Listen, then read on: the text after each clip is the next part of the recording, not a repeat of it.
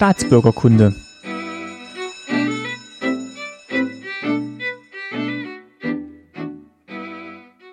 Folge 74, schönen guten Tag. Mein Name ist Martin Fischer und ich freue mich, dass ihr zuhört bei Staatsbürgerkunde. Und äh, ja, heute kann man sagen, äh, die Post ist da, beziehungsweise Ines Wötzelt ist da. Guten Abend, Frau Wötzelt. Hallo, guten Abend.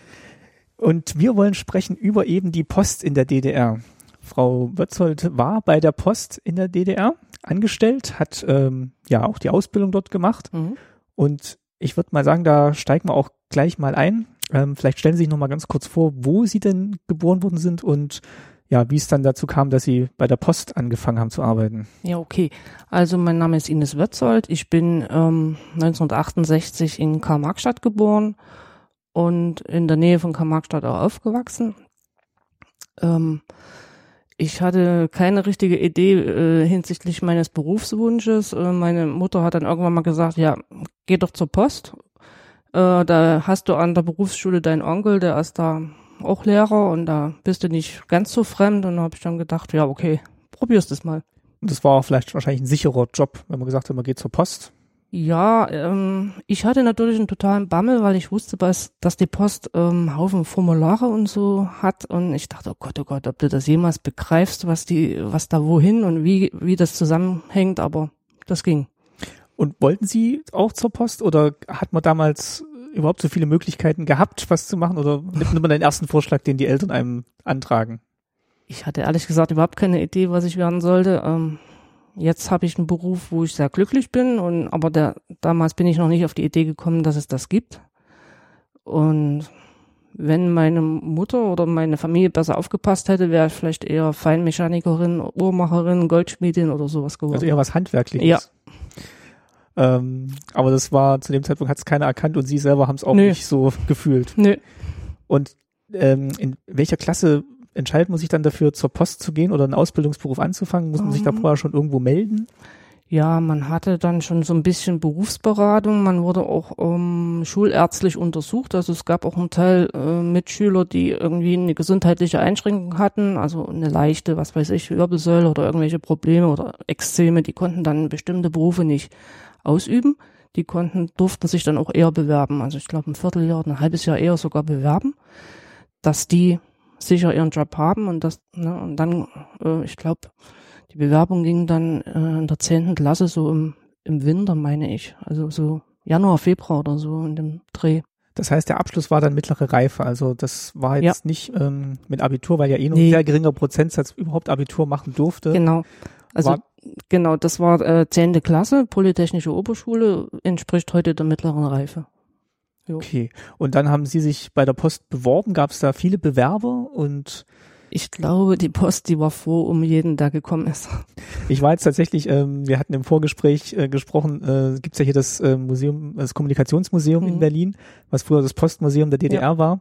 Und da hängen unter anderem auch Plakate, wie die Post eben um ähm, Ausbild, äh, Ausbildungsberufe, Ausbildungsberufe bewirbt. Genau, genau. Also die waren echt froh, ihre Klassen voll zu kriegen und äh, die Post hatte äh, in der DDR nicht den besten Ruf. Das kam woher? Ja, weil man bei der Post nicht wahnsinnig viel verdient hat, ähnlich wie bei der Deutschen Reichsbahn. Und äh, dann hieß es also, wer sonst nichts kann, ge- geht zur Bahn oder zur Post. Also das war nicht so, äh, ja, das wollte man nicht unbedingt werden.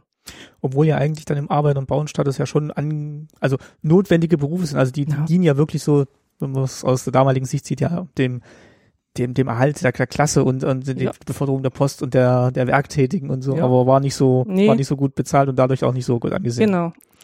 Mussten Sie sich dann schon entscheiden, in welche Richtung Sie äh, Ausbildung machen wollten? Nein, äh, also ich habe mich als Facharbeiterin für Postverkehr ähm, beworben und man konnte sich nach einem halben Jahr dann entscheiden, ich meine, es war ein halbes Jahr, ähm, konnte man in die Spezialisierung dann ähm, Schalterdienst oder äh, Hauptzusteller werden.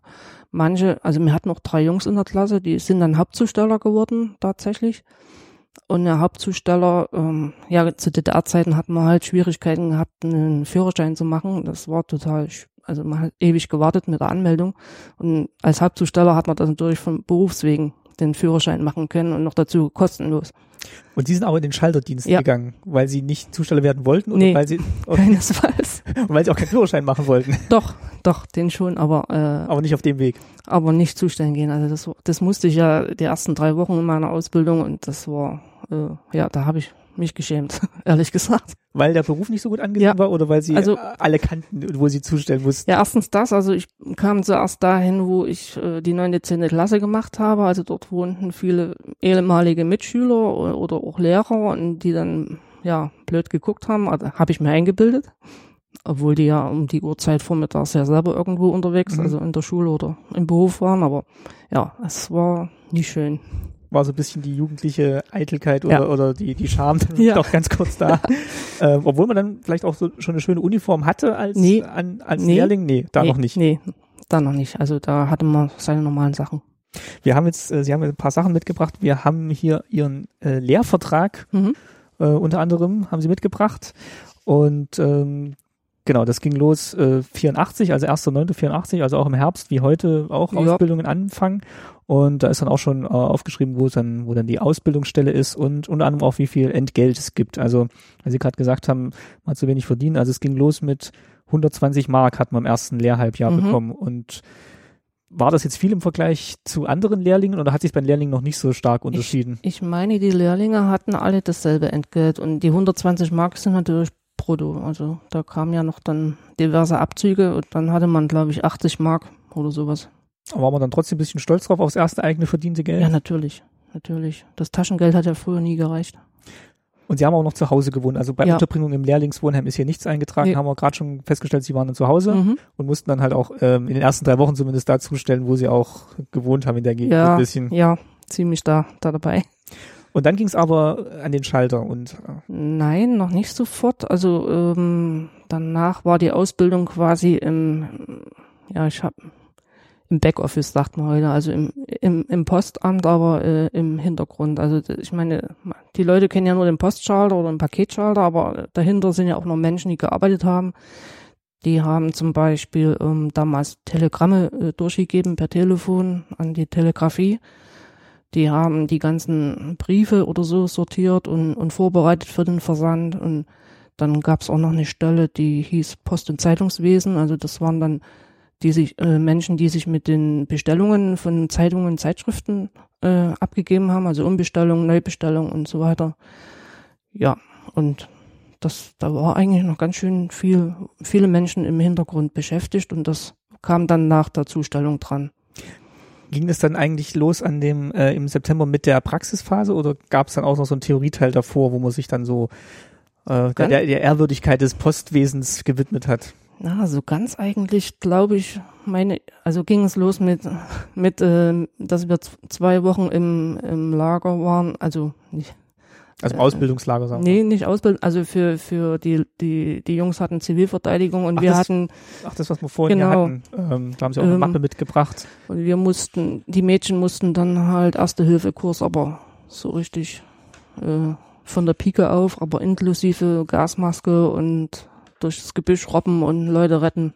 Also das war dann so der der Dienst noch Ähm. an, an der am, am Start, dass man sagt, Ja. wenn wenn mal der Verteidigungsfall Mhm. kommt, dann müssen die Jungs äh, ins Gefecht und Genau. die Mädchen ver äh, versorgen dann die Verletzten. Vormilitärische Ausbildung nannte man das, glaube ich. Und damit ging es aus ihrer Ja, Erinnerung los. Und das war ein guter Start in den Post Postdienst. Weil, Ja, prima, ja. also zum Glück haben sie es nie gebraucht, ne? Aber Nee, nee. ähm, okay, und dann sind sie quasi erstmal so ein bisschen in in die praktischen Tätigkeiten eingeführt Ja, wir hatten dann immer im Wechsel, ähm, ich meine, das waren immer 14 Tage ähm, Berufsschule, wobei wir dann nach der Berufsschule mussten wir uns dann nochmal in unserem Hauptpostamt, wo wir angestellt waren als Lehrlinge, äh, einfinden. Da haben dann nochmal die Lehrfacharbeiter oder die Ausbilder auf uns gewartet. Die, da gab's dann auch nochmal, Also am selben Tag? ja, nachmittags gab's Okay. dann nochmal richtige drei, vier Stunden.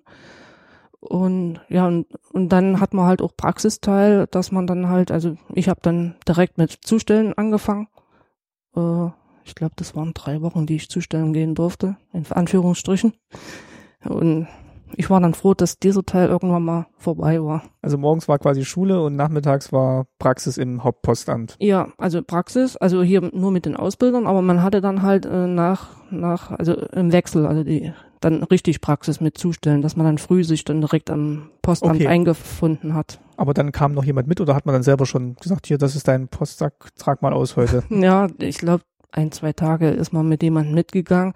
Das war ja damals, äh, damals noch so, äh, da hat man zuerst die Zeitung ausgetragen, das hat ja die Post damals noch erledigt, also die Tageszeitung in der ersten Runde und in der zweiten Runde waren dann inzwischen auch die, die Briefe, also die Post da und dann ist man dann nochmal losgezogen mit der Post. Weil ähm, was man vielleicht auch noch dazu sagen muss, die, die Post hatte da das Monopol, beziehungsweise war die alleinige Beauftragte für auch die Zustellung von mhm. Zeitungen und Zeitschriften. Ja.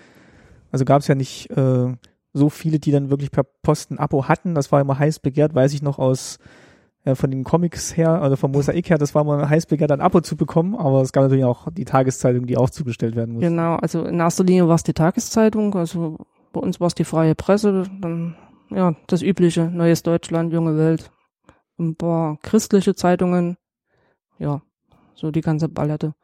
Man hatte dann auch solche äh, Hefte dabei, also so ja, Mappen dabei, um dann nachzugucken, wer natürlich was kriegt. Das hatte man ja nicht im Hut und manche waren im Urlaub, dann haben sie es abgestellt für die Zeit, also. Das war ganz schön viel äh, Schriftkram, den man da machen musste, weil es war noch vor der Digitalisierung, also wir ähm, haben jetzt gerade gesehen, es gab auch noch das Fach, äh, da ging es schon ein bisschen um Datenverarbeitung, also mhm. BMSR hieß es, mhm. glaube ich. Ja. Ähm, da, das waren so die Anfänger, aber es war natürlich noch lange nicht in den Ämtern das, vorhanden. Nee, also das BMSR, das war damals reine Theorie und äh, für uns auch irgendwo furchtbar langweilig, weil ja, es war wirklich nur Theorie, man hatte ja keinen PC oder irgendwie was, dass man das mal veranschaulichen konnten. Also das. Also man hat wirklich so ausgedruckte Listen gehabt und dann hat man abgehakt, hier, der bekommt diese Zeitschrift und der bekommt so heute. Genau, genau da gab es irgendwelche Aus, ja, irgendwelche Ausdrucke, die waren teilweise uralt und schon fünfmal geändert. Und ich erinnere mich, ich musste einmal ähm, zustellen gehen in Karl-Marx-Stadt, was jetzt übrigens ja Chemnitz heißt. Das war Altbaugebiet und ähm, die haben damals äh, in den 80ern so eine ganze Straße von Grund auf re re renoviert. Also die haben die Straße aufgerissen, die Leitungen alle neu gelegt, die, die Häuser entkernt und die haben mich dann dort mit dem Postwagen da lang geschickt. Erstens konnte man kaum gehen, weil das alles voll Schlamm und alles war. Und, und dann stand ich da äh, in den Einhäusern, sollte ich was zustellen. Da wohnte niemand mehr, die waren schon alle ausgezogen. Und im nächsten Eingang, da wohnten wieder welche, die haben mich dann schon erwartet und, und sind über mir hergezogen, warum sie ewig und drei Tage ihre, ihre Zeitung und ihre Post nicht kriegen. Und ich habe dann nach zwei Tagen gesagt, äh, der Postamtsleiterin, da gehe ich nicht mehr hin. Also äh, das das hat hinten und vorne gestimmt, nicht gestimmt und das war einfach nur gruselig. Weil es auch von der Koordination dann nicht, ja. so, nicht so funktioniert hat und nicht nee. gepasst hat. Also die Listen haben nicht gestimmt und auch die, die also es war einfach nur schaurig. Hatten Sie da schon so den Eindruck, im Grunde funktioniert es ganz gut und das war jetzt mal so die Ausnahme das oder war, war dann ja. viel so, äh, ja, wenn man die Vorschrift nicht ganz so genau auslegt und alle so mit anpacken, dann klappt es dann doch irgendwie. Also das, das hier mit der Rico da, das war die Ausnahme natürlich, aber ansonsten war die Kollegialität total äh, gut im Postamt. Also man hat auch äh, schnell mal geholfen oder auch so ein Hauptzusteller hat einen dann mal die Sachen schon mal rausgebracht, wenn man ewig nicht fertig wurde, dann hat der Hauptzusteller ist dann zu den Leuten gefahren. Also der war eh dafür da, um die Zusteller wiederum mit den Zeitungen der Post zu beliefern, damit die nicht erst den Weg in das Postamt hatten. Okay, also gab es dann ja. Zusteller, die dann für die Post gearbeitet haben oder die, ja. die haben das quasi, oder er hat es dann quasi den, seinen Untergebenen dann genau, zugeteilt. Genau, okay. Ja. Das heißt, die waren auch als äh, Lehrling dann schon gut im damaligen Kollektiv ja. äh, verankert oder ja. also waren es nicht irgendwie ausgegrenzt oder so? Nee, nee, also man hat eigentlich die Ausbildung auch immer unter demselben Postamt äh, absolviert. Also ich war die, die Lehrlinge in Karl-Marx-Stadt quasi, die im Hauptpostamt 1 angestellt wurden, wurden dann aber auf die Stadt verteilt. Und ich war dann halt in einem bestimmten Postamt äh, in der Stadt. Auch für die ganze Lehrzeit? Für fast die ganze Lehrzeit. Ich habe es dann geschafft, ins Hauptpostamt zu kommen, an den Schalter. Weil da wollte man hin, weil da war. Da wollte ich hin, ja. Okay. Wenn wir gerade beim Schalterdienst sind, wie, ähm, nachdem sie dann die Zustellung erfolgreich absolviert hatten, kamen sie dann endlich dahin, wofür sie sich dann auch beworben hatten. Was waren dann so die Aufgaben im, im Schalterdienst oder was haben sie denn da gelernt? Juhu, also erstmal, es gab verschiedene Schalter ähm, oder Abrechnungskassen. Also die normale, der normale Schalterdienst, äh, dann hat man nicht nur Briefmarken verkauft oder Briefe entgegengenommen, man hat ja dort auch äh, Postanweisungen entgegennehmen müssen oder auch auszahlen müssen. Äh, Einzahlungen, wenn Leute ihre Rechnung bezahlen wollten, also solche Dinge, dann standen die Leute mit ihren Schecks, das gab es ja damals noch äh, da und wollten Geld ausgezahlt haben. Es gab Sparbücher, die, wo man auch Ein- und Auszahlungen tätigen konnte. Jo, Das heißt, die Post hat auch ganz viele Bankgeschäfte ähm, schon damals auch übernommen in der DDR. Ja, total viele und die Leute sind auch lieber zur Post gegangen, sich ihr Geld abheben als auf der Sparkasse, weil es dort einfach schneller ging auf der Post. Also irgendwie waren wir schneller unterwegs. Und äh, das muss man sich dann richtig so vorstellen, es waren noch diese alten Schalter mit so mit so einem Guckloch oder mit so einem Sprechloch oder waren das heute ist ja alles offen gestaltet und äh, direkt Auge in Auge also, und kein Glas genau, mehr dazwischen. Also mir wurde erzählt, im Hauptpostamt 1 in Karl-Marx-Stadt war das früher auch offen. Also es war ein richtig, äh, richtig großes und großzügiges Schaltergebäude, also Schalterstelle unten. Und die war früher auch mal offen und da muss es eine Begebenheit gewesen sein, da muss ein entzürnter Kunde da sich mal jemanden über den Schalter gegriffen und geohrfeigt haben. Also und danach haben sie dann hier so Glas Plexiglaswände eingezogen. Oh je. Wie war es denn unter den Kollegen selber? Haben die ähm, ja auch so ein bisschen darunter gelitten, dass der Beruf nicht so hoch angesehen war oder war da eigentlich schon so ein bisschen Berufsstolz dabei? Doch, irgendwo waren wir dann auch stolz. Also zumindest die am Schalter. Erstens haben wir gut zusammengehalten, weil man, man musste sich auch vertrauen. Also wir hatten mit sehr, sehr viel Geld zu tun. Und wir wussten ja, was wir machen. Also wir selber wussten, dass es schon sehr anspruchsvoll ist, was wir da tun. Und ja, wir haben uns da auch gut ergänzt. Also ja. Sie saßen dann als Lehrling auch direkt an der Kasse und haben mhm. Briefmarken und die ganzen genau. Postprodukte verkauft. Jo, die erste Woche oder ersten 14 Tage hat sich eine Lehrfacharbeiterin daneben gesetzt und ein bisschen mit aufgepasst und das erklärt. Und man musste ja auch diese Einzahlungen dann auch nochmal bei sich verbuchen, also dann Listen führen und das auch eintragen und möglichst sofort, weil sonst wird man ja, kommt man nicht hinterher. Vergisst man es und, jo. und alles handschriftlich.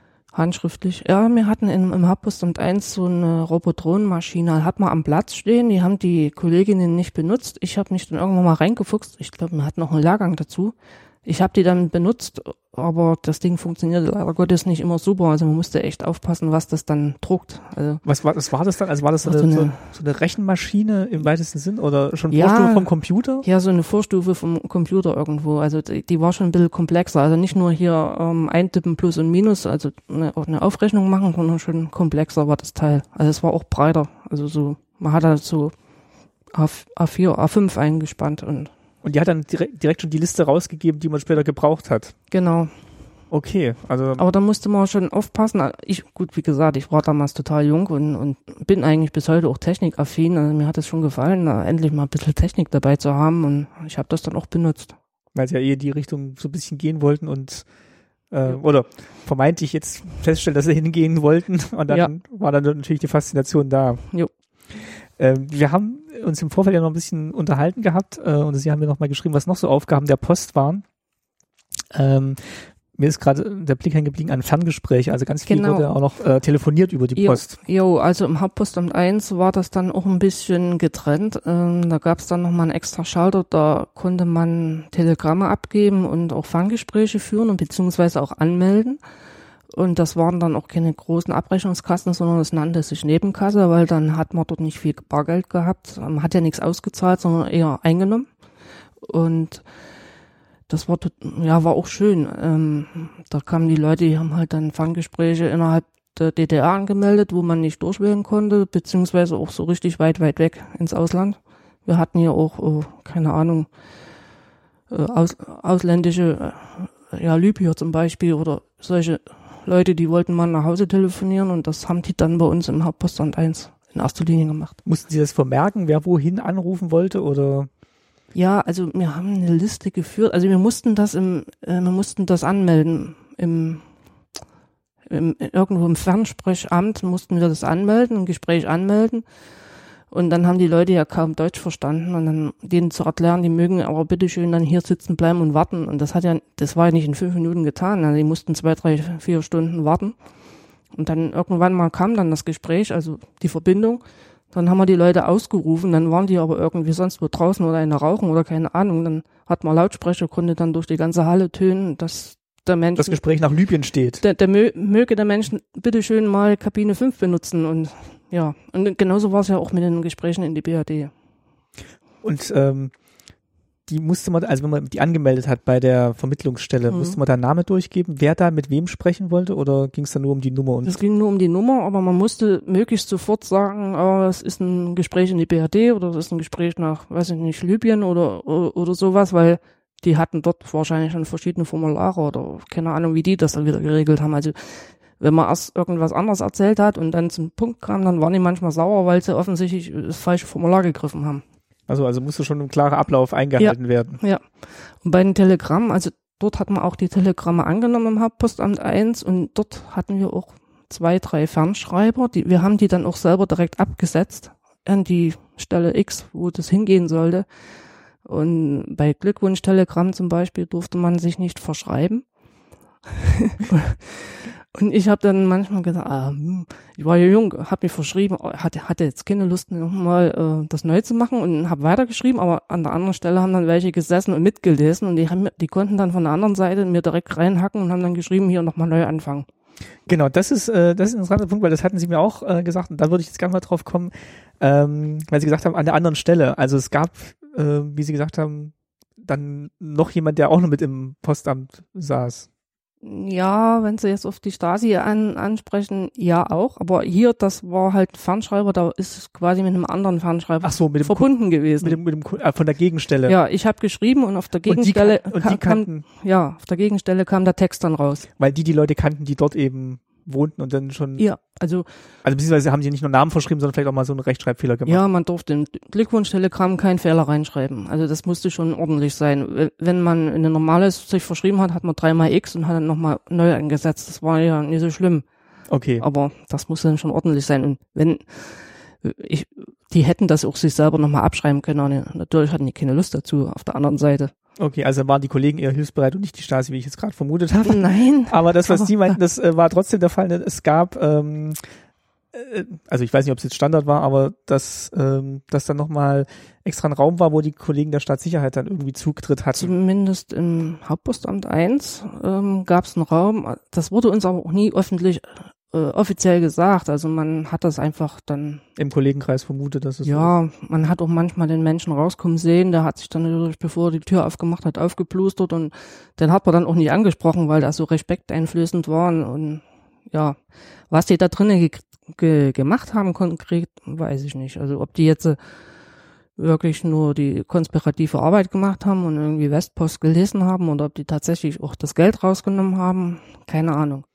Das ist ja, ähm, ich habe mich auch noch ein bisschen eingelesen im Vorfeld, dass, ähm, oder war es noch in der, in der Stasi-Unterlagenbehörde, wo das auch gesagt wurde, das weiß ich jetzt gar nicht mehr, aber dass eben die, ähm, die Einbehaltung von Westmark aus Briefen aus der BRD wirklich eine ganz große Einnahmequelle auch für die DDR war und man sich natürlich dann nicht beschwert hat, äh, offiziell, dass Oh. die, die, die Westmark nicht angekommen ist.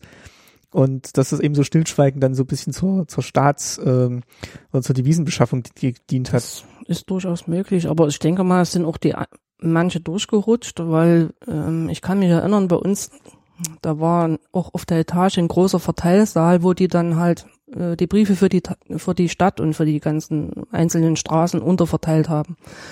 Und da war ein ganz engagierter Postmitarbeiter, männlich. Und äh, der hat dann auch, also da gab es Vorfälle, dass halt irgendwie Briefe verschwunden sind oder keine Ahnung. Und der hat dann noch so groß getönt, ja, wer sowas macht, den müsste mal die Hand abhacken, das geht gar nicht. Und irgendwann mal hat, man- hat man rausgefunden, dass der das selber war. Also um, der- um, um von sich abzulenken, hat er dann, der hat sich so geschämt, der ist dann tatsächlich, äh, der hat dann sein Leben beendet. Also Oh der hat sich, der, das war, der war wirklich Postler mit Leib und Seele und hat sich dann irgendwo so in Grund und Boden geschämt. Also der kam dann nicht mehr klar mit der Sache. und warum hat er die verschwinden lassen? Weiß man das? Naja. Oh je, das ist ja, das ist ja ein ganz tragisches Schicksal. Ja. Ähm, die Zustellung oder die, ähm, die Beförderung der Post, also ist ja jetzt oft ähm, heutzutage auch mit, also ist ja Briefgeheimnis, ist ja irgendwie so, Mhm. so eins der ganz höchsten Güter von, die die Post ja noch so sich zuschreibt und ähm, ähm, auch einhält. Die gab es ja offiziell wahrscheinlich auch in der DDR. Also dass man irgendwie gesagt hat, hier Briefgeheimnis ist Ja, insoweit heilig. Also selbst wenn da jetzt jemand sitzt im hintersten Raum, Ja. war das wahrscheinlich für den, für den einzelnen Angestellten schon noch was Wichtiges. Natürlich. Also äh, man konnte natürlich eine Postkarte konnte man lesen, aber man, man kannte ja nicht unbedingt die Leute dazu und letzten Endes hat, hat man erstens keine Zeit dafür gehabt und es hat auch nicht mehr interessiert, was da steht. Also, also aber trotzdem, wir wurden immer wieder darüber belehrt, das war auch in der Ausbildung, äh, Postgeheimnis ist einzuhalten und es ja einfach stillschweigend zu wahren. Und meine Schwägerin hat sich dann immer einen Scherz gemacht, die hat teilweise Einladungen, äh, zum Beispiel für ihre Hochzeit damals, hat meine Schwägerin bei mir am Schalter aufgegeben, auch an mich natürlich interessiert und adressiert. Und hat sie mir gesagt, dich, den Postbearbeiter, äh, Postmenschen interessiert nur die Adresse. Ja. Und nicht den Inhalt, auch wenn es selber adressiert ja, ist. Ja. Hat man denn dann am Schalterdienst so gemerkt, ähm, wie, also hat man mit ganz vielen Kunden wahrscheinlich zu tun, wie die einem dann selber gegenübertreten? Ist das dann mit Respekt oder merkt man dann schon so ein bisschen, ah, der Beruf ist jetzt nicht so hoch angesehen oder uh, der, der hat jetzt meine Sendung, was passiert jetzt damit? Äh, kommt die rechtzeitig mhm. an oder, oder kommt die überhaupt an? Ich glaube, das war den Leuten mm, eher egal. Also die, die Briefmarkenfreunde, die haben einen schon eher mit Respekt behandelt, weil die wollten ja Briefmarken, Sondermarken von einem haben. Ähm, die viele kamen auch mit den Formularen nicht klar oder so, die haben dann natürlich auch gefragt, äh, was muss ich denn hier wie ausfüllen. Also das war dann schon mit Respekt, muss ich sagen. Also am Schalter war das schon eine andere Sache. Und haben Sie dann ähm, nochmal mitgekriegt, wie so also wie so der Ruf generell der Post in der DDR war, mal abgesehen vom Geld, also war die zuverlässig, wurde die als zuverlässig angesehen oder? Ja, es wurde eigentlich über alles gemeckert. weil es zu lang gedauert hat, weil es. Äh, ja, also ein Brief in der Stadt sollte ja am nächsten Tag da sein und innerhalb des Landes zwei Tage und äh, wenn man einen Expressbrief geschickt hat, das soll dann auch eigentlich äh, im Land dem nächsten Tag da sein. Also haben wir eigentlich auch mal hingekriegt. Also die, die Leute sehen auch heute immer meistens nur, was nicht klappt. Also ja, das, ähm, jo. das muss man sich dann vielleicht auch heute nochmal klar machen. Also indem man halt da mittlerweile sind es wie viel 85 Cent, glaube ich, für den Standardbrief oder 70 Cent, 70, 70 Cent und 85 für den äh, bisschen schwereren Brief, dass man dann trotzdem, weil man die Dienstleistung kriegt, dass der dann innerhalb mhm. von einem Tag oder maximal zwei Tagen dann vielleicht ja, dann doch überall in Deutschland ankommt und ja, ähm, ich sag mal, die DDR war jetzt ein bisschen ein kleineres Land, so aber von der Ausdehnung her, aber äh, vielleicht auch nicht so ganz mit den Möglichkeiten ausgestattet, wie man sie heute hat. Eben, also, also ich weiß ja, was im Hintergrund lief, also wie viele Menschen damit beschäftigt waren, die die Briefe zu sortieren. Die wurden nach, also die Postleitzahl war ja vierstellig damals und die wurde erst nach der ersten Zahl sortiert und dann hatte man Stapel, dann wurde nach der nächsten Zahl wieder und dann, also damit man immer klein, immer kleiner und feiner das sortiert hat. Also das war ein Riesenaufwand. Und haben Sie auch nicht den Eindruck gehabt, dass da jetzt zu viele Leute beschäftigt waren, nur damit jeder eine Arbeitsstelle hat, sondern das hat man dann schon gebraucht, um das. Das ging gar nicht anders. Das ging gar nicht anders. Also, ja. Und im Weihnachtsverkehr, da hat man ja dann, in, also in den vier Adventswochen, da war ja ein enormes Postaufkommen. Da hat man dann die ganze Verwaltung noch hin, äh, geholt, die zum Briefe und Post sortieren weil im Zeitalter vor Internet war wahrscheinlich dann sowohl im Westen als auch im Osten ist dann Natürlich. viel noch per Brief gegangen. Also ich weiß ja. auch noch, ich habe ganz viel Brief dann auch an meine Oma geschrieben, wenn wir mal im Urlaub waren oder so. Also ja. da war dann wirklich der Brief das Mittel der Wahl. Ja, auf alle Fälle. Also Telefon hatte ja kaum jemand. Jo. Jetzt haben Sie vorhin angesprochen, es hat mal jemand nach Libyen telefoniert und jetzt fiel mir gerade wieder eins, wir haben ja vorhin gesehen in Ihren Lehrlingsunterlagen, die waren zum Teil ganz, äh, ganz groß noch auf Russisch. Mhm. Also Sie haben russische Lehrbücher gehabt dann habe ich mir was markiert hier. Ähm, da geht's unter anderem drum, also eine total realistische Situation wahrscheinlich. Ähm, Sie sollen Dialoge variieren, ist hier eine Aufgabe, dass Sie einem sowjetischen Touristen Auskünfte über einen Zeitungsschalter, die Paketausgabe und die Telegrammannahme geben können.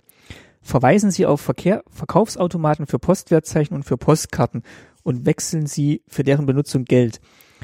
Wie oft kam das denn vor, dass Sie tatsächlich jetzt auf Russisch jemanden den Weg zum äh, äh, nächsten Paketschalter erklären mussten. Nicht einmal. Also ich, ich glaube, sowjetische Touristen habe ich in Karl-Marx-Stadt nie gesehen. Wir hatten zwar eine Garnison, aber ich glaube, die Soldaten, die wurden eh unter der, äh, standen eh unter der Fuchtel ihrer Vorgesetzten, die, die sind nicht einmal so frei rumgelaufen in der Stadt. Also nie.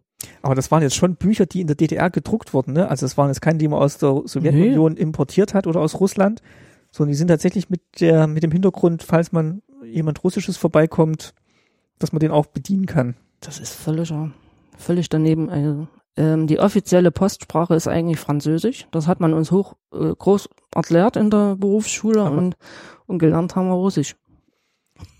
Da, da, ähm, das müssen wir mal erklären. Also Französisch war die offizielle Postsprache, Ja, das, das ist so. Also ähm, die, diese Aufkleber Luftpost, das steht ja dann auch immer in Französisch da Ach, oder okay. Expressbrief, ja. Also das hat sich bis heute gehalten quasi auch im so. Prinzip ist das die internationale äh, Postsprache ist Französisch. Okay, das ist ja interessant. Das ist mir noch gar nicht so bewusst Hm. gewesen, dass das äh, nach wie vor Gültigkeit hat. Also auch wenn jetzt Russisch wahrscheinlich nicht so häufig vorkam, ähm, was dagegen öfter vorkam, hatten sie gesagt, ist ähm, so die altdeutsche Schrift, also die Sütterlin-Schrift. Dass sie die auch noch lernen mussten. Die mussten wir zumindest in der Schule lernen. Da hatten wir dann auch ja extra ein Fach, irgendwas mit Deutsch. Die ja, die mussten wir richtig lesen und schreiben lernen. vor, dem aber- vor dem Hintergrund, dass da noch jemand kommen könnte, der das Ja, so schreibt. Man hat gesagt, es gibt noch genug alte Menschen, die halt äh, altdeutsche Schrift nur beherrschen und auch ihre, Schra ihre Briefe so beschriften. Und war das dann tatsächlich so? Nee, eigentlich habe ich das auch nicht mehr. Mhm.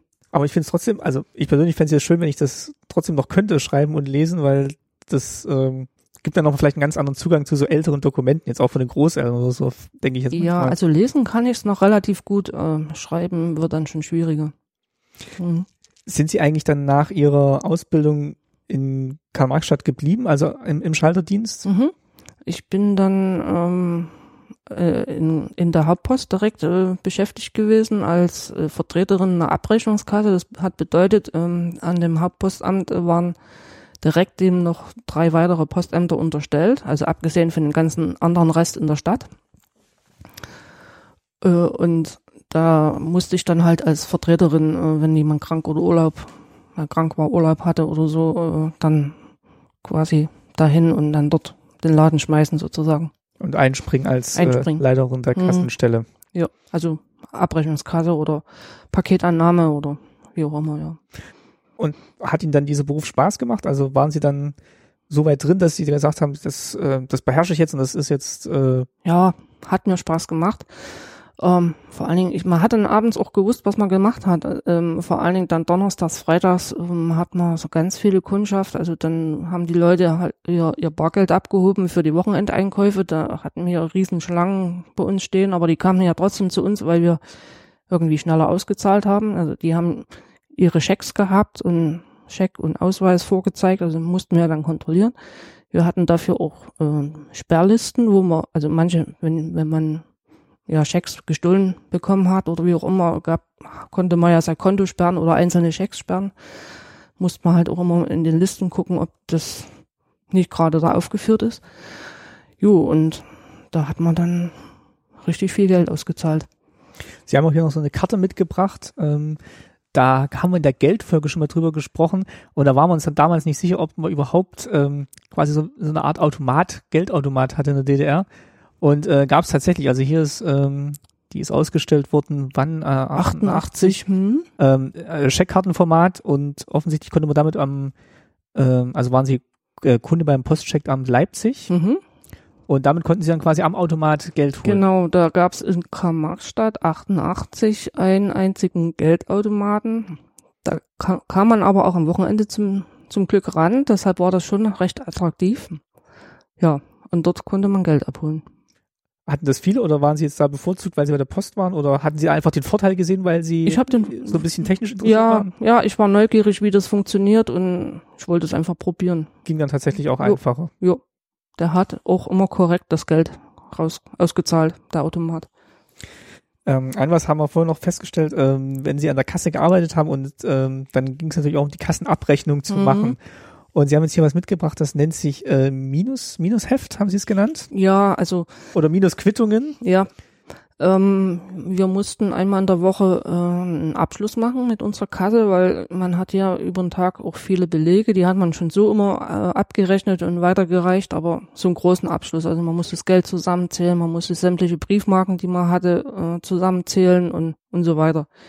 Und am Ende sollte nach Möglichkeit eine Null dann stehen. Also man hat das dann irgendwie gegeneinander aufgerechnet und ja, es sollte eigentlich eine Null rauskommen. Ist leider bei mir manchmal nicht rausgekommen. Bei bis zu 30 Mark hat das die Post quasi übernommen. Also 30 Mark Unterschied zu dem, was es sein ja, müsste. Mi Minus und ähm, ja, alles, was über 30 Mark war, das musste man dann aus eigener Tasche bezahlen. Das ist ganz schön hart, weil wir haben ja noch mal geguckt. Also wie gesagt, Mhm. letztes Lehrlingsgehalt waren 180. Ähm, Als Lehrling war man ausgenommen davon. Gott, Ach so, Gott okay. sei Dank. da durfte man sich noch verzählen. Mhm. Ähm, jetzt können wir mal gucken, was sie dann vielleicht später verdient haben. Ähm, Also mein erstes Entgelt waren 620 Mark. okay, und wenn dann irgendwie 30 Euro fehlen, dann sind ja schon irgendwie 5% weg, Ja, so ungefähr. War's denn, wie war es denn, wenn, wenn sie äh, mehr drin hatten, als sie haben müssten? Das durften sie sich dann was rausnehmen? schön wär's gewesen. Nee, das war dann, das war dann Gewinn für die Post. Ja. Das ist ja schade, das hätten sie dann im nächsten Also- Monat verrechnen können. Ich weiß noch, da bin ich aber dann direkt dann irgendwie in, in die in den Mutterschutz gegangen. Also wir hatten damals einen Lehrling und der fehlten so ziemlich glatt 2500 Mark. Und das war mein, ich glaube, es war so ein richtiges Bund 50 Markschein und da muss tatsächlich jemand in die Kasse gegriffen haben. Und dann war die natürlich ein bisschen aufgelöst, oder? Ja, na, ja, da, also bei solchen Beträgen wurde dann auch die Kripo geholt. Oh, okay. Ja. Und Aber ging äh, das dann gut aus? Also das Ende kenne ich nicht. ich, ich lese gerade hier ihren Arbeitsvertrag, ich suche gerade die den Betrag. Ich sehe hier bloß, dass sie 43,75 Wochenstunden hatten. Jo, Das ist ganz schön, also das ist schon ganz wenn man sich heute über die ordentlich. 40-Stunden-Woche Mhm. beschwert, sind mit 43,75 Stunden schon, schon eine Menge. Also ich glaube, das richtiges Entgelt steht hier nicht drin. Das war dann irgendeine Tarifgruppe oder sowas, wie es heute halt auch ist. Oft. War alles, äh, gut, damals war es wahrscheinlich noch mehr standardisiert, was einzelne Leute verdient haben. Mhm. Ah, genau, da sind sie dann quasi im, im Juli 86 ging's dann, ging's dann los. Jo. Als Verwalter, Abrechnungskasse, Genau. Vertreter. Mhm. Sie haben gesagt, Sie sind auch mal ähm, nach Berlin gekommen. Im Sinne dieser, also nicht im Sinne dieser Vertretungstätigkeit, sondern Nee, was anderes. ähm, äh, 1987 war die 750-Jahr-Feier von Berlin. Das wurde ja in beiden Teilen der Stadt wohl groß gefeiert. Also ich kenne sie natürlich nur im Wir Osten. kennen die, Ost, die Ostvariante. ja. Im Westen wurde es bestimmt auch groß gefeiert. Ja, und ähm, da wurde halt gefragt, ja, möchten Sie oder ja, möchten Sie mal eine Zeit da hoch und unterstützen? Also das war der offizielle Grund. Ich weiß nicht, warum man jetzt äh, wegen der 750 Jahr Feier nur unbedingt äh, auf dem Postamt da mehr Leute braucht. Das hat sich mir nicht erschlossen. Aber, da- haben wir nicht nachgefragt, weil Nö. die Ge- Gele Gelegenheit Ja. war, nach Berlin zu kommen. Ja, also ich ich war damals noch total draufgängerisch und ja, hat mich ja mal probieren. Und dann sind Sie ein halbes Jahr hingegangen. Nee, so lange war das nicht. Das war ein Vierteljahr war das ungefähr. Okay. ungefähr. Ich habe damals privat bei jemandem gewohnt. Also das hat die Post irgendwie, also viele haben untervermietet in ihren Wohnungen. Das hat die Post vermittelt. Also ich musste mich da nicht kümmern. Und habe dann tatsächlich in einem äh, Postamt in der Bernauer Straße gearbeitet.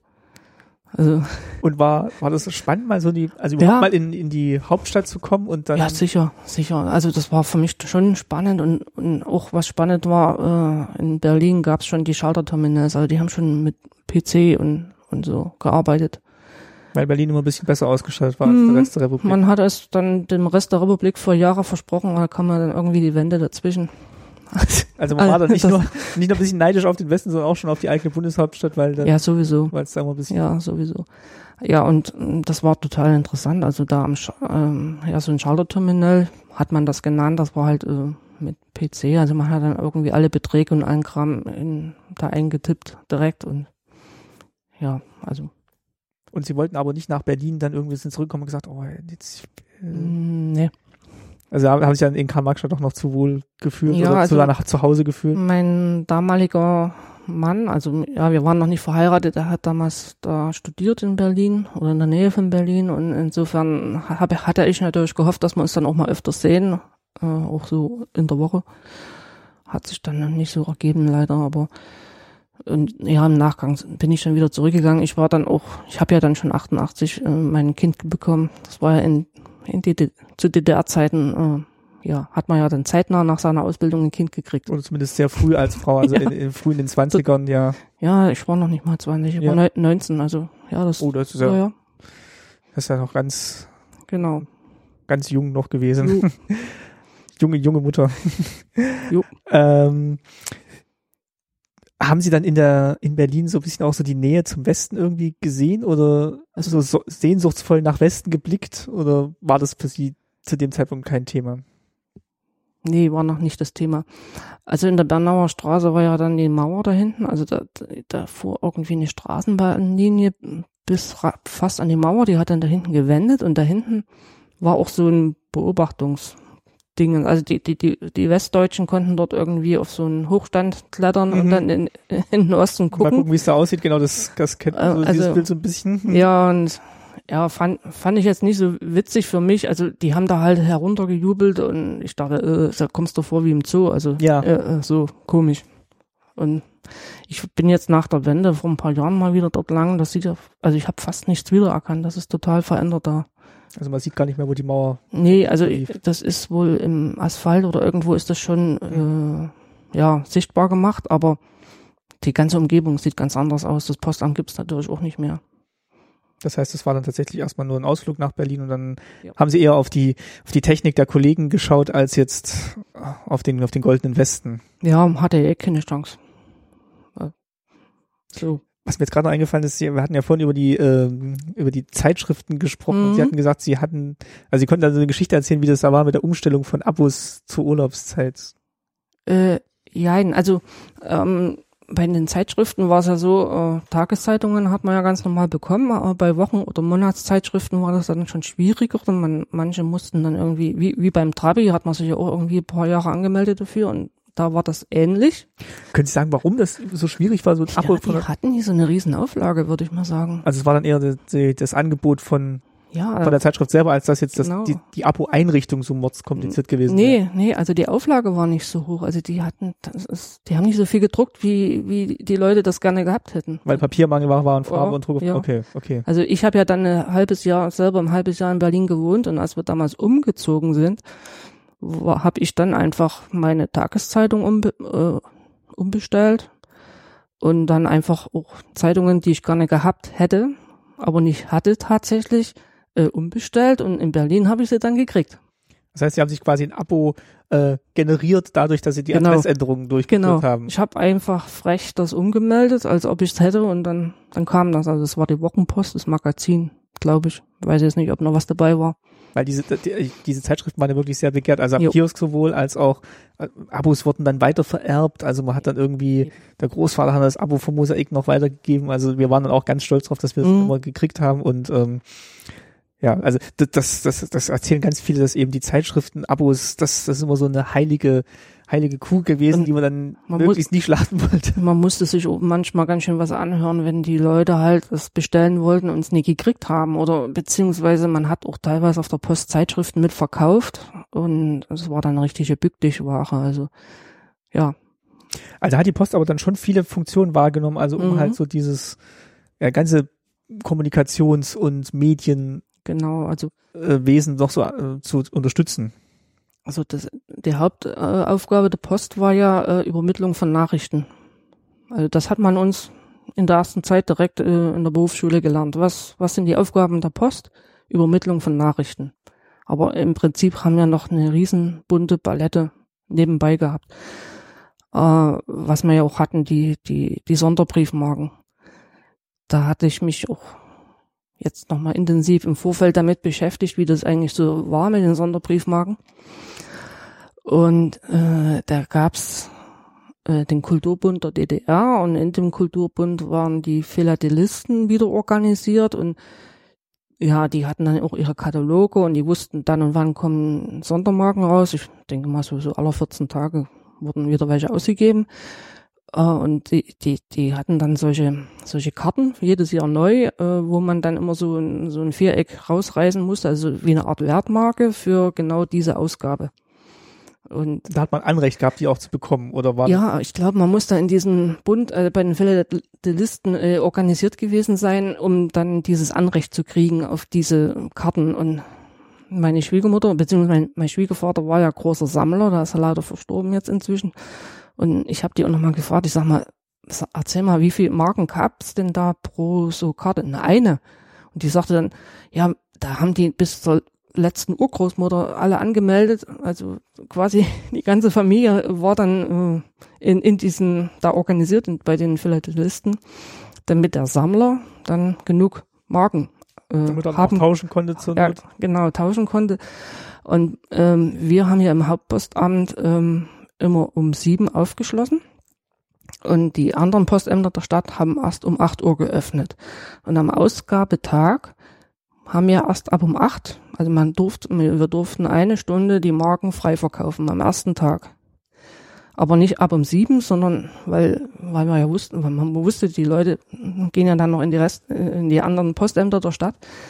Nee, wir haben um acht, genau wie anderen, äh, angefangen, eine Stunde lang frei zu verkaufen.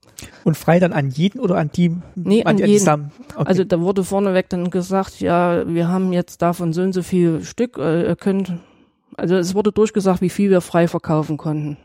Also äh, fünf Stück pro Nase oder mal zehn Stück oder wie auch immer. und dann kamen die Sammler erst danach. Ja, und die Sammler, die wussten das natürlich mit dem Freiverkauf. Die haben nicht nur auf ihren Ausweis hin die Marken geholt, sondern auch die Freien natürlich mitgekauft. Die sind dann raus und sind dann nochmal Naja. an anderen Hand und Hut aufgesetzt und haben gesagt, oh, ich hätte ja. nochmal fünf. Ja. Genau, wir hatten da zum Beispiel so eine alte oder ältere Frau, die, die kam dann immer mit einem verbundenen Arm und hat den Arm erstmal so auf den Tresen gelegt und, und dann so, ja, so auf Mitleid ein, eingemacht und Damit sich das einprägt. So Ja, ja okay. aber es hat sich zu gut eingeprägt, weil wir haben immer gesagt, ja, diesmal hat es links vor- zugewickelt und das nächste Mal war er rechts zugewickelt, also die war schon irgendwo bekannt. jo. Und ja, die, die haben dann schon echt, hat man gemerkt, also dass die, die Schalterhalle war relativ groß im Hauptpostamt und da hat man dann die Scharten schon mit den Füßen und die, wenn die drei Minuten vorher schon was wollten, nö, ist noch nicht um acht. Haben wir dann auch irgendwo unseren Spaß draus gemacht. ist natürlich auch spannend zu sehen, ne, dass das dieses Hobby dann so äh, so begeistert dann auch ausgeführt wurde, weil das dann vielleicht auch so ja was Besonderes war, dass man halt dann Ich, hab- ich, Sondermarken hatte. Ich habe das damals auch noch nicht so verstanden. Ich habe das jetzt erst mit meinen jetzigen Schwiegereltern so richtig verstanden, weil mein Schwiegervater auch ein totaler Sammler war und meine Schwiegermutter hat äh, eine sogenannte Kontrollstelle in ihrem in ihrer Wohnung betrieben. Das heißt, äh, die Sammler haben ähm, Tauschpartner im Westen gehabt oder irgendwo im westlichen Aus oder generell im Ausland. Ich hatte sie gefragt, im, im sozialistischen Ausland hatte sie höchstens zwei. Also das war nicht so. Also es ging mehr nach, nach der BRD, nach Frankreich und irgendwo sonst wohin. Und die durften pro Jahr einen Wert bis zu 600 Mark verschicken. Aber nicht, was auf der Briefmarke drauf stand, sondern Katalogwert. Okay. Ach so, also was es mittlerweile wert war auch in, in Ja, Sammlerkreisen. Genau. Also das ging danach und äh, da haben dann diese diese Ortsgruppenchefs von diesen Philatelisten äh, quasi den die, die Briefe eingesammelt. Die hatten sind dann immer Dienstag zu meiner Schwiegermutter gegangen und haben die vorbereiteten Briefe bei ihr abgegeben und die mussten dann irgendwie einen Zettel ausfüllen, was in dem Brief drin ist, aber die waren offen. Die Schwiegermutter musste das prüfen, ob das mit dem übereinstimmt. Den Zettel hat sie dagelassen. Dann hat sie eine Kontrollmarke äh, in den Brief gesteckt und eine draußen draufgeklebt, damit der Zoll wusste, das ist kontrolliert. Und dann hat die immer ihre riesen Pakete, tausende von Briefen immer in eine Postamt geschickt, geschafft. Und dann wurde im Nachgang noch kontrolliert, wie viel hat er jetzt im Wert schon in diesem Jahr verschickt und wie viel darf Ja. er noch? Ja, sie, also sie musste direkt auch Liste führen. Also schon die Leiter der Gruppen mussten das vorkontrollieren und sie musste es nochmal kontrollieren und, und Unregelmäßigkeiten aufdecken und bevor das dann rausgeschickt wurde. Weil nicht, dass zu viel wegkommt. Ja. Aber dann war das ja auch ein Hobby, wo man so ein bisschen Kontakt in die Welt hatte. Vielleicht Ja. hat das so ein bisschen mit reingespielt, Ja, dass, dass die Leute da so heiß drauf waren. Mein, mein Schwiegervater hat zum Beispiel Eisenbahn gesammelt und, und auch Österreich gesammelt und dann muss, hat man natürlich auch äh, Werte hingeschickt, damit man auch wieder was zurückbekam. Aber ich glaube, die Sammler in der DDR haben eh immer ein bisschen mehr zurückgekriegt, weil die, was, was kann man auch groß tauschen? Wobei wir hatten sehr schöne Sondermarken. Zum Teil waren das wunderbare Sachen. Ja, ich kenne diese Szene von Herricht und Preil, wo es dann auch um die Briefmarken geht und er sammelt dann Ja. Märchen, Märchenbriefmarken und äh, das ist also eine ganz schöne Szene, wie es dann Ja. auf der Post zugeht und Genau. Das ist immer, also Herricht und Preil waren immer ähm, begeistert dann auch äh, auf so eine harmlose Art dann eben so die ganzen DDR-Besonderheiten so ein bisschen darzustellen. Was haben wir denn noch hier gehabt? Ähm, sie haben, genau, wir hatten hier einmal dieses, ähm, dass sie bei der Bezirksdirektion im Ministerium Ja, da, für Post- und Fernmeldewesen waren. Wie war denn das? Also ich habe dann 88 meinen meinen Sohn bekommen, war das Jahr zu Hause und äh, weil wir äh, quasi, die Arbeitszeit war so lang und äh, nicht schön. Gut, die Kinderkrippen und Gärten hatten zu DDR-Zeiten quasi zwölf, zwölf Stunden geöffnet, also von früh um sechs bis 18 Uhr. Das ist schon. Ohne Mittagspause, also muss man nicht dann mittags Kinder Nee, genau. war halt durchgehend Ja, ja. Betreuung da, ja. Aber ich meine, das muss man ja nicht seinem Kind zumuten. Und, äh, Nee, ich bin dann, glaube ich, auch mittags immer heim, weil ich habe mich dann auch nicht so Ja. wohl gefühlt. Und ich, ich wollte danach auch irgendwo nicht mehr, nicht wieder an den Schalter zurück, weil das war nicht gut von den Arbeitszeiten her und als Vertreter hat man dann auch wirklich immer, also man hat ja auch von um sieben bis um nach 16 Uhr gearbeitet, also ganz komische Zeiten teilweise und Ja, mit den auch 7,5 Stunden, die müssen ja irgendwo ja, herkommen. eben, eben und auch äh, an den Wochenenden zum Teil und hm, also schon das am Samstag arbeiten war nicht so sonderlich attraktiv. Äh, ja, und dann bin ich dann nach dem Erziehungsurlaub äh, in die Bezirksdirektion Deutsche Post gegangen. Ich hatte zwischendurch zwischenzeitlich auch geheiratet und da habe ich dann von 88 bis also ja Februar bis August ungefähr da gearbeitet. Und die Arbeit hat mich überhaupt nie ausgefüllt. Also ich war dort im Bereich Neurowesen. Ich kann überhaupt nicht mehr erklären, was ich dort überhaupt gemacht habe. Also- war Wesen, das war so, Ja. heute ist es betriebliches Vorschlag, Ja. also wie kann man seinen eigenen Betrieb, die Aber- eigene Arbeitsstelle verbessern. Aber wir waren dort eindeutig überbesetzt. Also irgendwie, äh, wenn ich das mit der Arbeit am Schalter vergleiche, wo man hintereinander weg zu tun hatte und abends echt gewusst hat, was man gemacht hat und wo irgendwo ein Stück stolz drauf sein konnte, war das dort äh, tot langweilig. Also War dann schon so Behörde mit zu, Ja, viel, zu vielen Leuten. Genau, äh, da wurde da dort äh, die Messe, die Must Messe der Meister von Morgen Mhm. vorbereitet. Die gab's einmal im Jahr, also so vom Bezirk her. Die, ne, und ich keine Ahnung, also ich, ich kann es nicht mehr beschreiben, was ich dort gemacht habe. Das, ich weiß nur, irgendwelche Briefe sollte ich tippen und oh, ja, es war unbefriedigend. Und dann sind sie wieder zurück. Nee, dann hat mein damaliger Mann ähm, sein Studium beendet gehabt und danach, er hat den Job dann hier in Berlin bekommen und äh, ja, dann sind wir im September quasi 89, ja 89 nach Berlin Das war da, wo sie die Abos umbestellt haben. Ja. Okay. und äh, ich wurde weiterempfohlen und bin dann im Ministerium für Post- und Fernmeldewesen gelandet und dort im, äh, im Personalwesen. Also Kaderabteilung hieß es damals. Und dort war ich zuständig für Krankenscheine und Urlaub. Und man hatte ja diese SV-Bücher, wo man dann am Jahresende so den Verdienst eingetragen hat. Man, ich musste äh, Termine, also Einstellungsuntersuchungen, Termine mit den Ärzten irgendwie ausmachen und, und sowas. Das war dann aber ganz weit weg vom Schalterdienst Ja. und von jeder Art Technik. Ja, das war. Ah ja, wir hatten dort einen, einen PC, einen PC 1715. Den, da habe ich natürlich wunder, wunderbar dran rumklimpern dürfen und Das hat's dann wieder ein bisschen gut gemacht, Ja, dass sie dann äh, eher in der Verwaltung dann gelandet sind. ja, das war, war nicht schlecht. Bevor wir jetzt einbiegen auf die, auf die Wendezeit, ähm, weil wir jetzt gerade schon auch in dieser ja, behördenartigen Struktur waren, ähm, hatten Sie mir gesagt im Vorfeld, die Angestellten der Post waren keine Beamten. Nein. Also den Beamtenstatus gab es denn überhaupt in der DDR? Wissen Sie? Nee, wir hatten zwar Dienstgrade, also ich habe als Untersekretärin, also ich habe ausgelernt und man, ich wurde Untersekretärin, weil ich halt äh, meine Lehrzeit nicht so super gut genutzt hatte, sondern andere, Dinge im Kopf hatte. Also das Zeugnis hätte besser sein können. Ich hätte auch als Sekretär auslernen können, wenn die Zensuren noch etwas besser gewesen wären. Aber blöderweise fällt halt die Pubertät immer irgendwo mit, äh, mit neunte, zehnte Klasse Ausbildung zusammen und das ist manchmal keine gute Kombination. Das heißt, dann mit 15, 16 ging die Ausbildung los. So. Mit 16, ja. Ja. Also bin ich erstmal nur, nur Untersekretärin gewesen. Das hing auch ein bisschen mit dem Geld zusammen. Also man hatte einen Ticken weniger be m, bekommen als ein Sekretär. Deshalb war ja auch so eine Beförderung dann letzten Endes ja auch eine Sache, wo man darauf hinarbeiten konnte und das getan hat. Und ich meine, ich bin ein Jahr später ungefähr dann zur Sekretärin befördert worden. Also das kam dann, das kam Ja. dann noch. Bewährt in der sozialistischen Produktion. Nee, ist er nicht. Und ähm, also der, der Hauptvorteil war wahrscheinlich dann so die, der höhere Verdienst. ja, Es gab ja Also- dann noch ein bisschen, also sie haben ja ihren einen Orden mitgebracht, also ja so. das ist ein treue, eine treue Das war, der- das war der treue Dienstmedaille. Orden, Ja. aber es gab wahrscheinlich trotzdem für jeden Dienstgrad noch so ein bisschen Ja, man- Schmuck für die Uniform. ja, man hat so einen Stoffstreifen gekriegt, da waren dann Sterne und Streifen dran, das durfte man sich dann am Ärmel aufnähen. Aber Am linken, am linken. So unterhalb am Unterarm. aber der, äh, der Einkommens, äh, die Einkommenserhöhung war natürlich dann auch schon ein, ein positiver Nebeneffekt Ja, davon. sicher, sicher. Jo, und äh, ja, die höheren Chargen, die waren dann im Postamtsrat oder keine Ahnung, solche Sachen.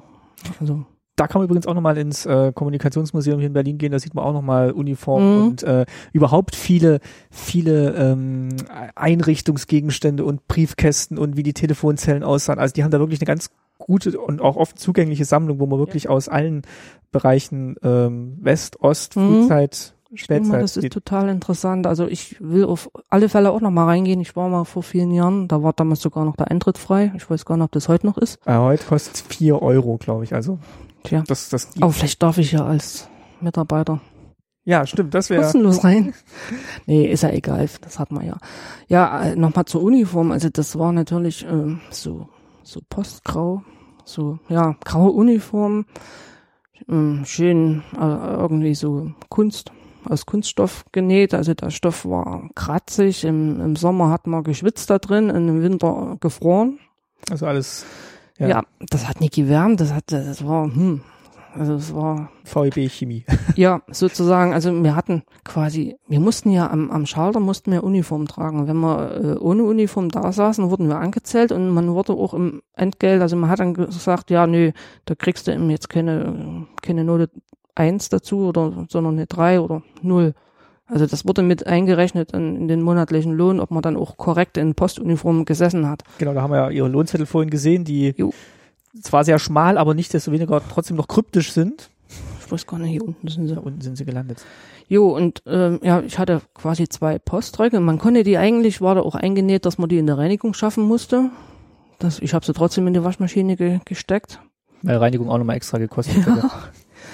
Äh, dann gab's eine weiße Bluse dazu oder wahlweise ein, ja, so einen beigefarbenen Pullover. Den gab's sogar kurzärmlich.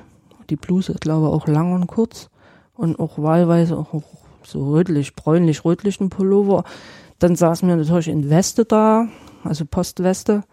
Und ich, und, und ja, von 1. Mai musste man natürlich in Postuniform losmarschieren. Da hat man auch eine Jacke gehabt. Das hat man dann gestellt bekommen, das musste man nicht noch extra zahlen. Das haben die einen auch von der, vom Entgelt mit abgezogen, aber natürlich jetzt nicht so horrende Preise, aber man hat da schon ein Stücke weit Geld mit eingezogen dafür. Also okay, für die, ist auch die krass irgendwo. Ja, weil, weil heutzutage ist ja Dienstuniform, wenn sie wirklich nur dienstlich Ja. genutzt wird und Embleme hat, also ja, eben. die trägt man jetzt nicht, wenn man samstags abends ausgeht. nee. Also, das ist, ja, äh, ich habe mich ja in dem Teil ja immer geschämt. Also wir haben uns eigentlich, wir waren ja alles junge Frauen, wir haben uns immer äh, im, im Stüb, also im, ähm, ja, umge Backoffice. im Backoffice umgezogen. Also wir sind niemals da von zu Hause in Uniform losgezogen. Also, nee, um Gottes Und Willen. es war eh schon schwer genug, irgendwie äh, unterschiedliche modische Kleidung zu bekommen, wenn man dann Ja. was hatte. Dann wollte man das natürlich auch gerne tragen, Natürlich. vermute ich. Ja. Natürlich, also nee, das, das geht, das war einfach unförmlich. Also, hm, sah mal aus wie die graue Maus. Jetzt haben wir hier noch ein paar Dokumente gefunden. Also das haben Sie mir vorhin erklärt. Vielleicht können Sie es nochmal erklären. Also es sind hier Ja. diese, ähm, Ich weiß nicht mehr, wie das genau heißt. Das ist, ähm, also wir machen mal noch ein Foto. Das ist so eine DIN A5, äh, nee, DIN A6, würde ich das sagen. ist eine Pappe. Also man hat es quasi als Fahne oder so benutzt. Also man hat das gefaltet, so halt, halt halb schräg und man hat die Briefe, das ist übrigens, sind das keine Postsäcke, sondern Postbeutel. Da hat man dann die Briefe, die aufgeliefert wurden über den Tag, ähm, gesammelt und dann in immer so Päckchen gemacht davon. Ich mache mal ein Foto, wie das jetzt gefaltet ausgesehen hätte. Sie können es noch mal ganz kurz so, So. so falten und dann sieht das dann so aus. Ja, und dann hat man eine Genau. ganz bestimmte Technik gehabt, um diese Postbeutel zu falten. Also nicht einfach so wie ein Weihnachtsmann sagt, zuwursteln oben, sondern eben wie so eine Art Schwanenhals formen, also so rum und umfalten, dass das dann glatt wurde. Dann hat man dieses, diese Fahne, ich glaube, das hieß, ich weiß es nicht mehr, hat man das drunter gemacht und hat das dann zugebunden, den, den Postbeutel. Und dann hat es quasi ähm, so, so, so ein Satz, so ein Satz Briefe zusammengehalten Genau, und identifiziert, wo die hin müssen. Genau, man hat dann außen drauf einen Stempel gemacht, äh, dann war das, Ach, da kam der Stempel ja, rein. hier kam der Ach, Stempel. ich dachte, das wird irgendwie ausgeschnitten Und dann, dann- das, das durchgezogen. Und dann war das hier schon vorgedruckt, also das BF, das bedeutet Brief. Dann gab's noch ein PN, da war ein Päckchen drin, also PN ist die Abkürzung für Päckchen. Dann haben wir noch was mit E, das waren die Einschreiber. Äh, W, W für die Wertbriefe und Wertpäckchen. Ich glaube als Wertbrief, weil ich habe schon immer gerätselt, was tun die Leute als Wertbrief schicken. Da fallen mir eigentlich nur Urkunden oder solche, ja, oder teure Briefmarken oder Wollte sagen, Alte also Ur- Brie- Briefmarken. ja, Briefmarken. also ja, wirklich wertvolle Dinge ein. Ja, dann haben wir noch einen Und das Brief, war nochmal für Briefe. Langbriefe. Hm. Ja, das wurde halt im sogenannten Backoffice, Neudeutsch, äh, vorsortiert und auch für die für den Abgang fertig gemacht und dann kam eben halt äh, um 18 Uhr meinetwegen das Postauto, also so ein großer Barkass oder nee, das waren noch größere Autos. Die sammelten hier an der ganzen Stadt quasi die Sachen ein und haben das dann in das Hauptpostamt 4 gebracht, wo dann das, was weggeschickt wurde, das war nahe des Hauptbahnhofes, äh, das ging dann in die äh, Bahnpost oder in die Züge. Damit es dann auch wirklich am nächsten Tag da ist. Oder am übernächsten Oder am Tag. übernächsten Tag. Und es ist auch, ähm, wenn die, die kamen ja auch tagsüber, also vormittags bis mittags, äh, auch die Pakete haben die ja in die Postämter geliefert für die Leute.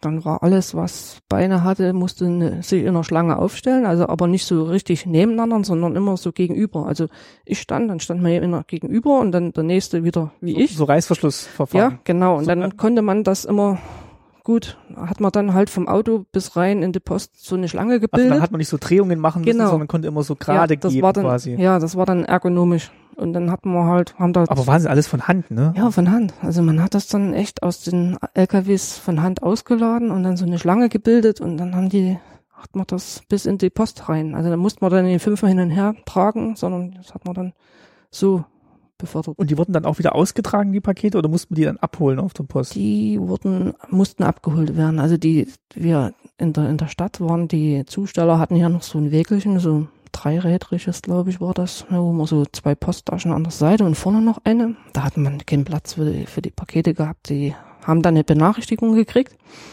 äh, und konnten die auf dem Postamt abholen.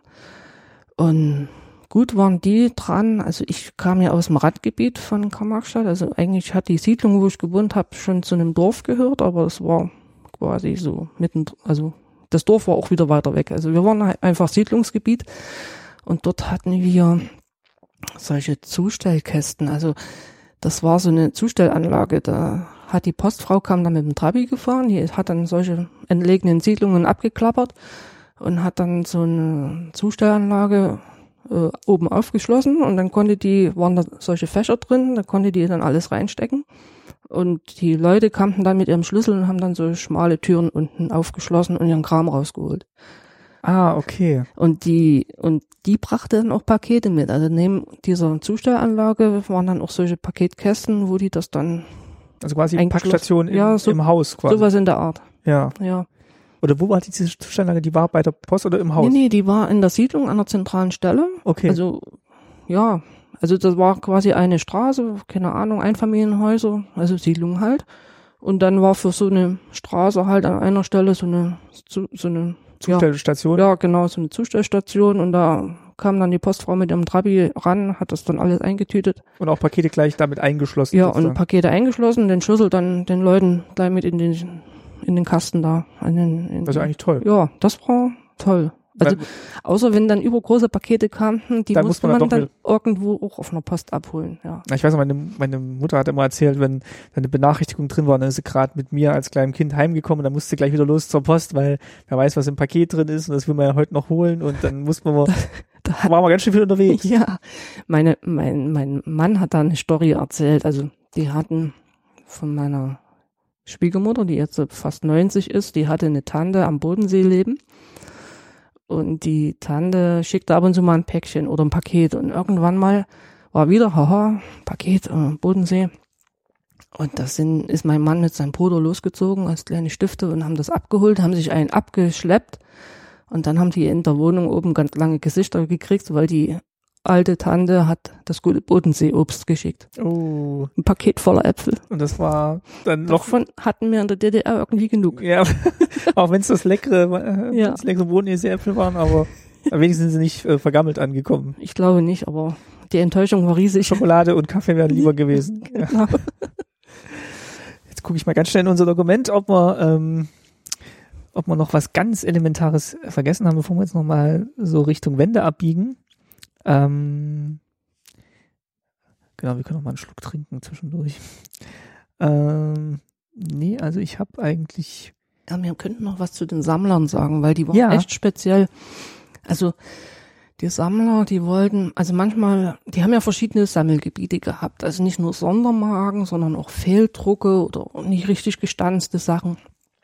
Und manchmal kam einer, der wollte, wir hatten ja die Briefmarken, die stinknormalen Briefmarken, die es so gab, ähm, waren ja so große Bögen. Also die, die, die waren, ich glaube, zehn, zehn Stück rüber und zehn Stück runter oder so. Keine Ahnung, jedenfalls große Bögen. Und es war uns nicht erlaubt, diesen ganzen Bogen so zu verkaufen. Und manchmal kam ein Sammler und kam dann mit der Lupe und hat dann doch irgendwo eine Besonderheit gefunden und hat einen angefleht, er möge den ganzen Bogen. Und wir waren aber verpflichtet, den einzureißen. Also die, ne, dass der nicht unbenutzt war.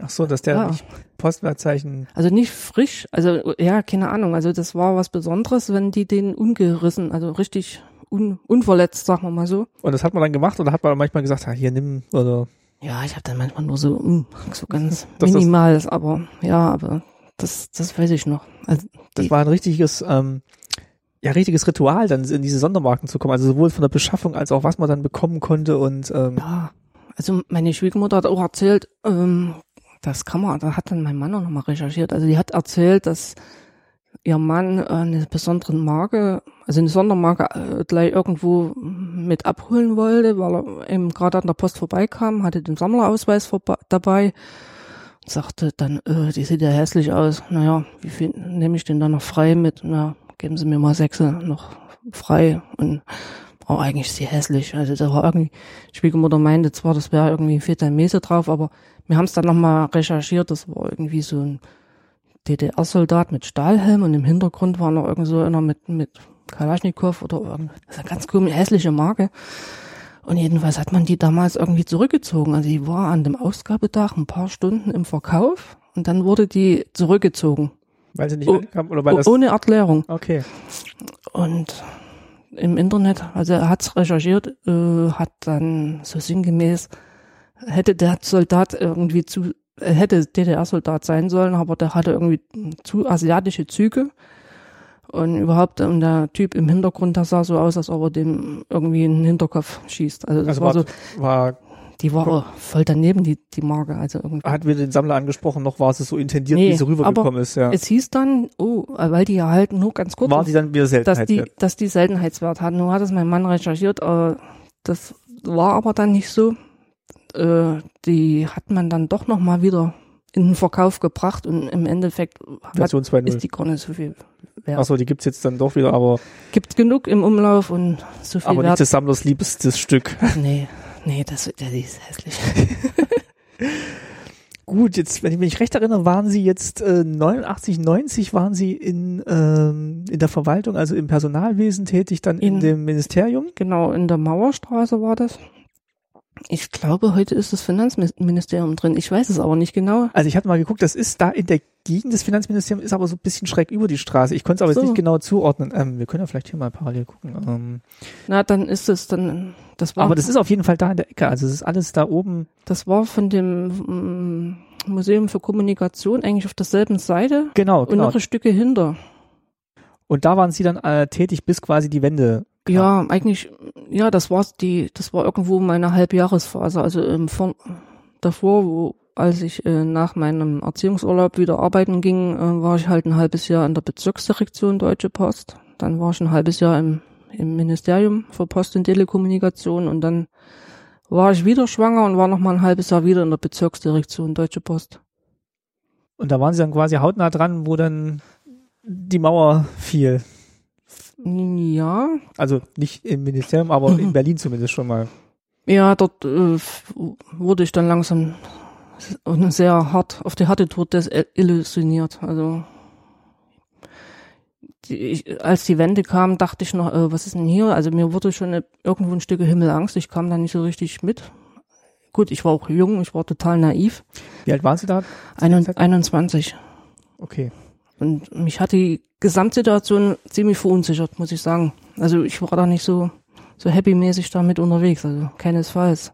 Also Sie haben jetzt gerade mit dem Beruf gestartet, hatten so ein bisschen. Also insgesamt, man wusste ja nicht, also ich habe, wir haben dann schon weitergedacht, man haben dann gesagt, was, was wird das jetzt und wie geht es weiter und überhaupt, wie wird die Zukunft da? Also ich meine, Mauerfall ist das eine. Ich, ich war auch äh, ziemlich eine der ersten, die da mal rübergeschlichen ist, davon abgesehen, aber. Aber Sie waren jetzt nicht bei denen dabei, die jetzt Nee.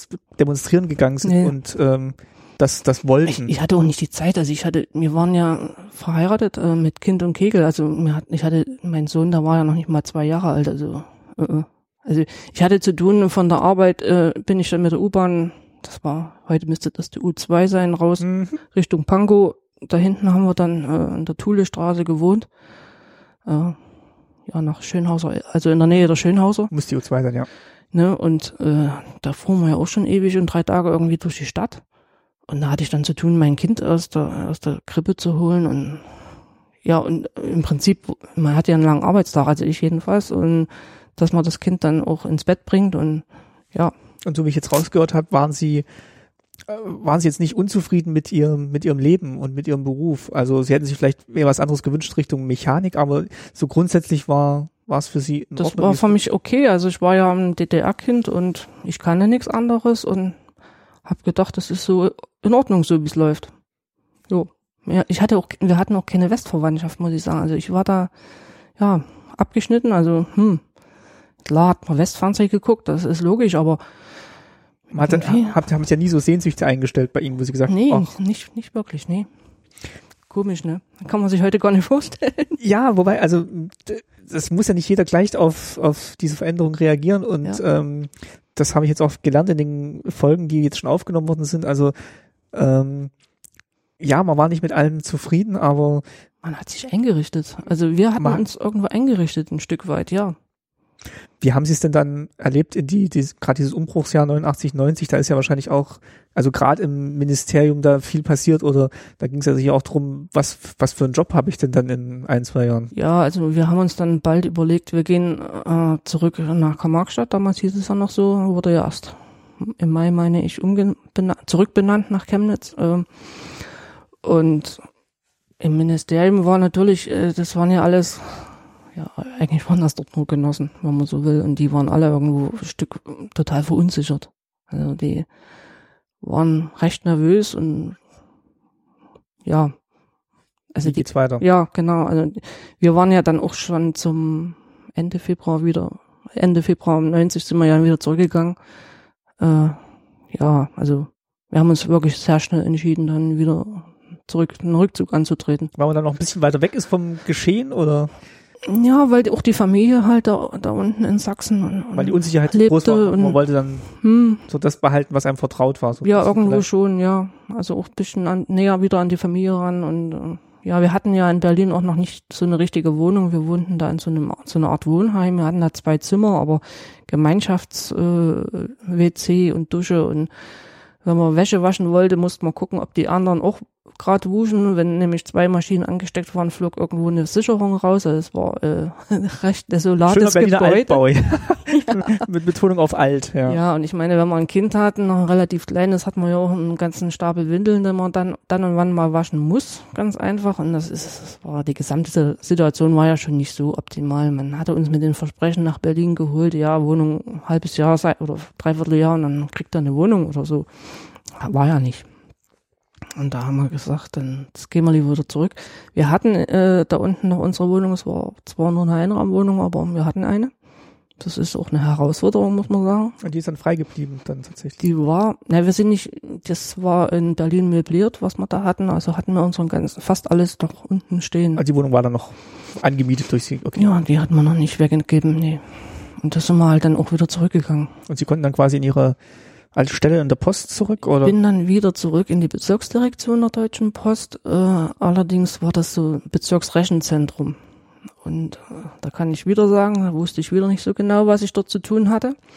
Da waren äh, Menschen, also da kamen irgendwelche Magnetbänder, riesengroße Teile äh, irgendwie aus dem Bezirk geschickt und die haben das dort irgendwie umgespult oder die Daten auf was anderes übertragen, keine Ahnung. Und ich sollte eigentlich sowas wie, wie eine, wie eine, wie eine Gruppenleiterin oder irgendwie, ja, die, die da anleiten haben. Ich hatte keiner eingearbeitet. Ich hatte dort, wusste eigentlich nicht so richtig, was, was zu tun war. Aber ich hab ja, war dann auch schon schwanger, also wieder ein halbes Jahr bloß gearbeitet und bin dann auch schon, ich glaube, im Juli in Mutterschutz gegangen und war dann nur froh, dass das Kapitel da vorbei war. Sind aber dann trotzdem, ähm, ja, also die, die, die Deutsche Post der DDR wurde ja dann abgewickelt oder umgewandelt. Die ging in die Deutsche Bundespost über. Damals gab's die noch, die Deutsche Bundespost. Da war, glaube ich, auch hier auch was dabei, ne? Von ihren Weiß ich jetzt in den nicht, Unterlagen ob war ich so viel mitgebracht habe. Aber auf jeden Fall sind sie dann quasi auch mit umgewandelt worden in ihrer Ja, Position. Also, Äh, ja, während meines Erziehungsurlaubes sozusagen, oder Babyjahr nannte man das ja damals, ähm, wurde ich dann, Änderungsvertrag der Deutschen Post, das ist aber noch äh, 90, 1.10.90. Da sind sie Prozessverantwortliche geworden, das war aber noch nicht die eigentliche Umwandlung. nee, dann habe ich das nicht mehr mitgebracht, meine ich. Das ist eine Beurteilung oder ein Zeugnis heutzutage. Ah ja, okay. Aber sie sind dann quasi äh, mit weiterer Prüfung oder ohne weitere Prüfung dann in die Deutsche Post der BRD. Ja, man hat erstmal alle Menschen mit rübergenommen, man hat auch äh, Fragebögen verschickt, man wollte natürlich wissen, was haben die Leute in der DDR gemacht. Also man sollte dann, äh, ich dachte, hätte ich das dabei? Nee, wahrscheinlich nicht. Also es gab so mehrseitige Fragebögen, was haben sie bisher so alles gemacht in der DDR, also in der Post? Und äh, was können sie sich zukünftig vorstellen? Ich habe dann, ich meine, ich habe dann irgendwas mit Personalwesen schon reingeschrieben oder irgend sowas weil das fand ich in dem Ministerium ja schon mal interessant. So war irgendwo meine, meine Schiene. Als nächster Schritt nach der Kasse dann quasi. War es dann doch das Interessantere. Ja, ja. Mhm. Also an den Schalter, das wollte ich eigentlich dann überhaupt gar nicht mehr zurück. Und das ist dann, das ist dann durchgegangen, weil sie auch gesagt haben, bei manchen Kollegen ist es ja dann nicht durchgegangen, die hatten dann, Ja, es gab, also die Bundespost hat natürlich dann auch geprüft, ähm, also es hieß ja zur Wende ähm, Stasi die Produktion mhm. und die sind dann auch reihenweise und tatsächlich in die Produktion. Das waren die einen, aber es gab ja auch Menschen, die wurden teilweise freiwillig, aber oftmals auch mit Zwang verdonnert, ähm, inoffizielle Mitarbeiter zu sein, beziehungsweise unter, zu unterstützen. Also Kollegen an neurali neuralgischen Punkten, also ich denke da an eine Vermittlungsstelle, dass die sich dann vielleicht einklinken und mithören oder was, keine Ahnung. Also ich weiß es nicht, aber Haben Sie da noch Überraschungen erlebt aus dem ehemaligen Kollegenfeld? Nee, aus dem direkten Kollegenfeld nicht. Aber ich habe dann schon so einige gesehen, wo, wo es dann hieß, ja, der, der ist, mm, da gibt's eine Akte über ihn und die wurden dann damit konfrontiert und eigentlich wurden die dann auch postwendend verabschiedet aus den Reihen der Deutschen Bundespost. Postwendend quasi. jo. Äh, mich hat man auch über, also die Leute im Personalwesen hat man auch überprüft, also meine, äh, von mir gibt's keine Akte. Aber trotzdem, man, man ist ja trotzdem am Zittern, weil man hat oft gehört, dass man irgendwie nicht unbedingt was unterschrieben haben muss. Also ma manchmal hat man ja auch, ist man ja auch ausgehorscht worden und dann, also dass da irgendwelche komischen Dinge passieren. Also was weiß denn ich? Man, Dass man, das was aufgeschrieben wurde, dass man hin, wa- äh, äh, ja, oder notiert wurde, was gesagt wurde, oder? ja, dass man irgendwie Ja. so irgendwie ausgehorcht oder ausgefragt wurde und das wurde dann über von einem notiert und dann kommt, taucht das irgendwie komisch wieder auf oder sowas und, Also du, über zwei, drei Stationen Ja, anders niedergeschrieben. und äh, Aber war in dem Fall dann nicht Nee. so. Und sie sind dann zur, ja, wieder Deutschen Post gekommen. Jo. Oder Bundespost, die dann aber auch nochmal ein paar Wandlungen durchgemacht hat. bis heute. Bis heute, genau. ja. Ja, ich äh, glaube, wir sind soweit mal durch mit Mhm. einem ersten Blick auf die, auf die Post. Ich glaube, da gibt's noch vielleicht manches zu erzählen, aber ähm, zumindest das, was wir erzählen können, haben wir heute ganz gut abgehandelt, glaube ich. Ich denke, ja. Also man, f- es fällt einem im, im Nachgang sowieso immer noch tausend und drei Dinge ein dazu, aber ich denke, Das ist ja nicht unbenommen, dass man da nicht nochmal Mhm. was aufnimmt. jo, Ich bedanke mich auf jeden Fall, dass Sie jetzt, ähm, wo Sie jetzt auf dienstlicher Reise quasi hier in Berlin sind, an der alten Wirkungsstätte mal wieder hier sind, äh, vorbeigeschaut haben für das, für das Gespräch. Frau Gerne. Otzold. Vielen Dank. jo. Und ähm, ja, ich wünsche Ihnen dann noch viel, viel Spaß hier in Berlin, gute, ja, gute, ja, Geschäfte nicht, aber gute Besprechungen dann die nächsten Jo, Tage danke. noch. Und bedanke mich auch nochmal wirklich herzlich fürs Interview. Gerne. Und bei den Hörern und Hörern bedanke ich mich fürs Zuhören und ähm, sage Tschüss, bis zum nächsten Mal bei Staatsbürgerkunde. Äh, jetzt habe ich natürlich wieder vergessen, das Intro vorzubereiten, deswegen machen wir das gleich nochmal. Ähm, ja, also vielen Dank nochmal an alle fürs Zuhören und bis zum nächsten Mal.